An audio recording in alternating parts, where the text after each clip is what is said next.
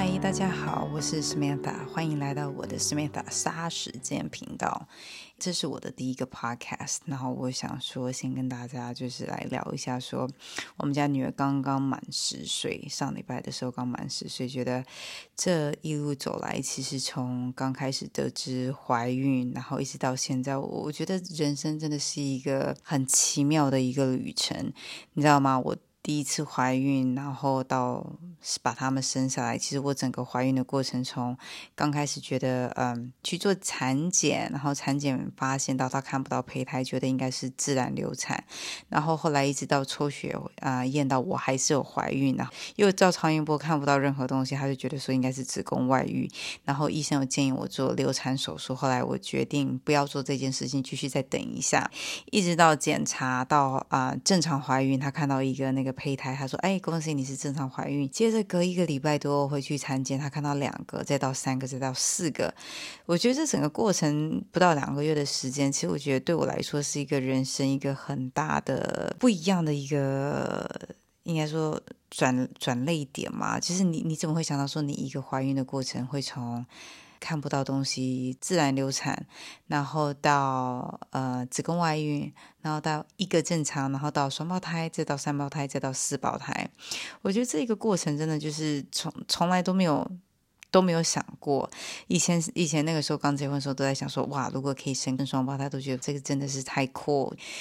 但是没有想到，当这件事情多胞胎发生在自己身上的时候，在没有任何呃基因的这这个状况底下，自己怀了，而且还一次怀四个，其实对我来说是一个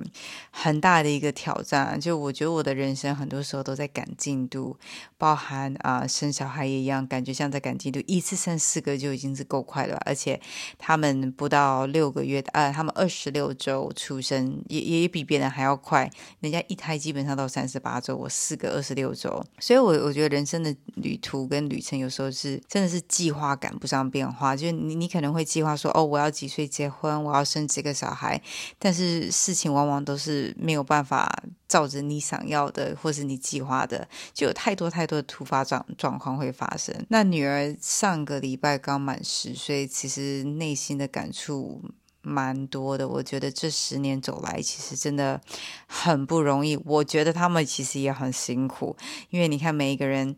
就是如果说以正常生一胎来讲的话，他可以完全拥有父母亲满满的爱。我们家永远都要备份。我记得他们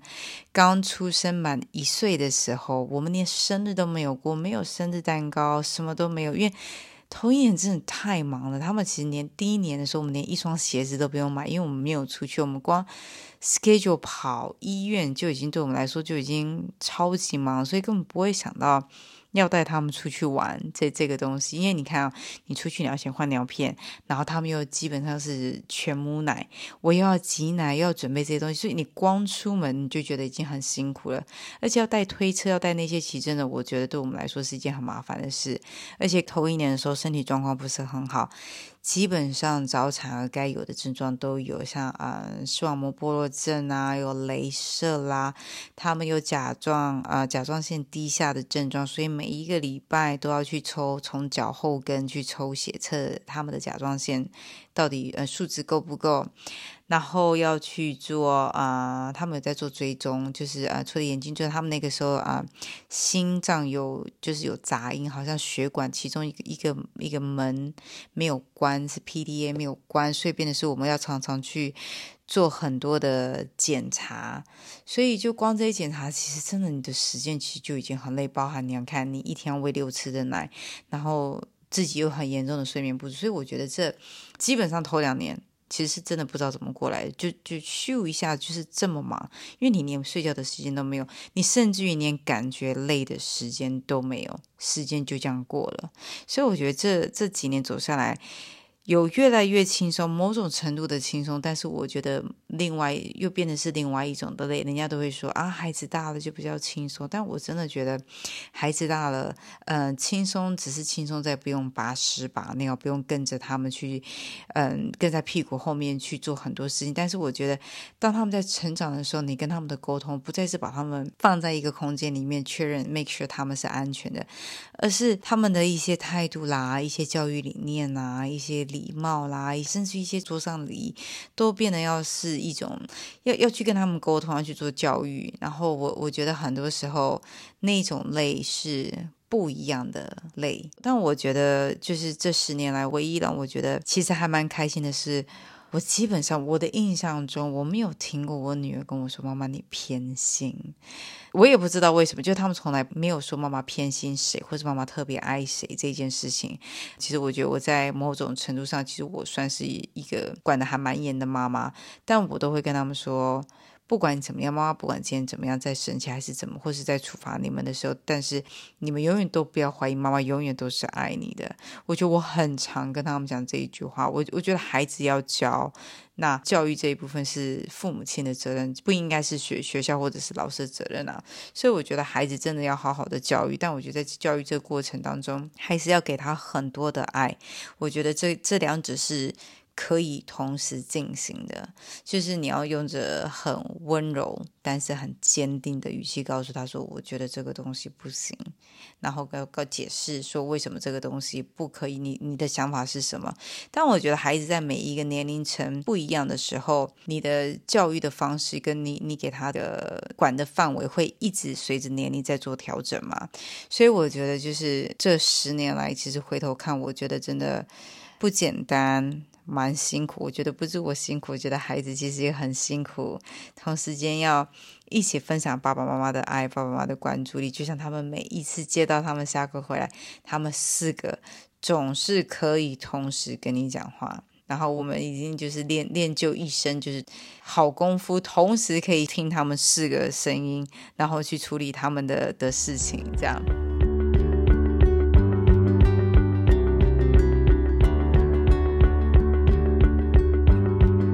这十年来对我来说是人生很难忘的这十年。然后我觉得我女儿今年满十岁，呃，也算是脱单，他们不再有单数，所以对我来说真的意义很重大。觉得。有时候看到他们突然之间，尤其是他们这一两年的身高跟体重，真的感觉很明显大很多。那有时候看着他们在，有时候他们撒娇抱着他们的时候，就说哇，真的是很有重量，很有分量，就会觉得说其实自己也蛮厉害的。就这样子一转眼，孩子十岁了，这过程当中的。酸甜苦辣，我觉得真的是也只有走过，然后自己才会知道。所以我，我觉得这十年对我来说，真的，真的，真的，我我真的很感谢他们来到我的生命。然后，我也觉得自己应该。也要拍拍自己的背，告诉自己说：“嗯，其实也也算做得不错，也算有及格。”我就是一个可能要求凡事要求比较多的人，然后对对自己在管教啊，在整理啊，在很多生活上面，我自己可能会要求比较多。但是就是回过头看，就会告诉自己说：“其实真的也也算是 OK 了，就是也不用要求太多。其实真的这样子算是很好。”所以就是很感谢他们这十年来教会我如何做妈妈，同时也教会我如何做一个孩子。其实有时候他们疼爱我的方式，就像我疼爱他们。人家都说孩子是父母亲的镜子，然后我我曾经在写一篇文章，我就在想说，如果孩子是。我们的镜子，那我真心觉得孩子那个镜子是照妖镜，因为我像看我女儿，有时候他们跟他们四个之间的对话，我忘记那天好像是娜娜在跟 Emma 讲事情，好像 Emma 不知道在把什么东西。乱丢，然后那就跟他说：“你这个东西不能这样摆吗？难道你没有看它就在那个地方吗？难道你就不行把它放在对的位置上吗？它就不会再这个样。反正他就在念他，然后就是天呐，Oh my God！他念他的样子，就像我平常在思念他们那个样子。那我就转过头来，我就跟他说：娜娜，我觉得你好厉害哦，你念人的样子就跟妈妈一样。他说：当然，我是你的女儿啊。”然后就瞬间，我就觉得身教真的很重要。就是孩子真的，如果就是你的一面镜子，他真的是照妖镜，他就完完整整就是你的翻版，你的态度、你的语气、你的用词，他就是会直接完全的吸收接收，就像海绵一样，海绵体啊，整个完全接收你的精华，然后他会做出一样的事情。然后特别是如果你跟哪个孩子、某个孩子特别的不合，那你要相信我，他绝对是跟你最像的，因为就是因为太像了，所以才会不合，反而比较不像的才会互相吸，有一种互补的那种概念，你知道吗？但我觉得我跟我们家四个女儿也没有，我没有特别跟谁好，也没有特别跟谁不好。我觉得我对他们的教育其实都还蛮差不多。然后我觉得他们四个都某种程度上，我觉得他们其实真的都很爱我。他们很常很常把很多他们觉得很好的东西的第第一口。就食物，特别是食物，比如说我很喜欢吐司，我很喜欢吃烤的那种六分七分脆的酥的那种，就是黄金色的吐司。他们只要烤到像那样子的吐司，他们觉得是我很喜欢。他们烤完就说：“妈妈，快点，你一定要吃第一口。我觉得这吐司就是你喜欢的。”然后包含说像法国面包啦、牛角面包，我很喜欢吃那个角，就是很硬的那个边。他们只要吃到那些东西，他们都会把那一个。角跟那一个边留给我说：“妈妈，这是你最爱的，所以我们留给你吃。”所以你会觉得说，你如果真的很用心在用爱灌溉孩子，其实孩子在某一些事情上面，他们其实会用同样的方式来对待你。也许不是每一件事情都如你的意，当然谁家的孩子不会吵，一个都会吵了，两个又会吵，四个简直就是吵翻天。但是就是生活上其实有很多很多的小细节是值得去被放大，就是譬如说那种他们很疼爱我的那个 moment 啊，或者说他们可能有时候我下班回来很累的时候，我躺在他们的床上，我说哦，我今天好累，我们家女儿就说，那我帮你按摩，来你躺在我旁边，你今天看起来很累，你就在我这个地方睡。叫我拍拍你，让你好好的睡觉，然后你就会觉得说，哦。那那个那个 moment 那个当下，你就觉得天哪，我好幸福哦！我怎么有怎么我女儿这么疼我？就是我觉得生活有太多这些 moment 是需要被放大。当然也有很多的 moment 是你很容易被打击，比如说上班会遇到不如意的事情啊，或者是朋友之间可能不愉快，或是跟家人之间不愉快，那些事情就会它它变成是一些比较比较负面的东西。但是当你回到家，你看到孩子其实是这么的 naive，就是很纯真，然后有很多的爱，然后。直接这样子奉献给你，你就会觉得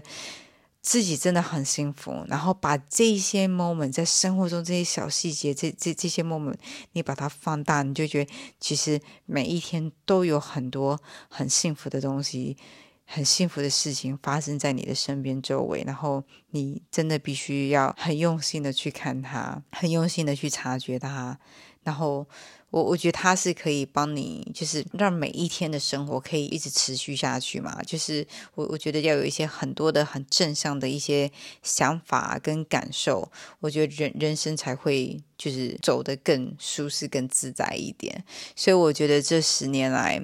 我女儿真的教会我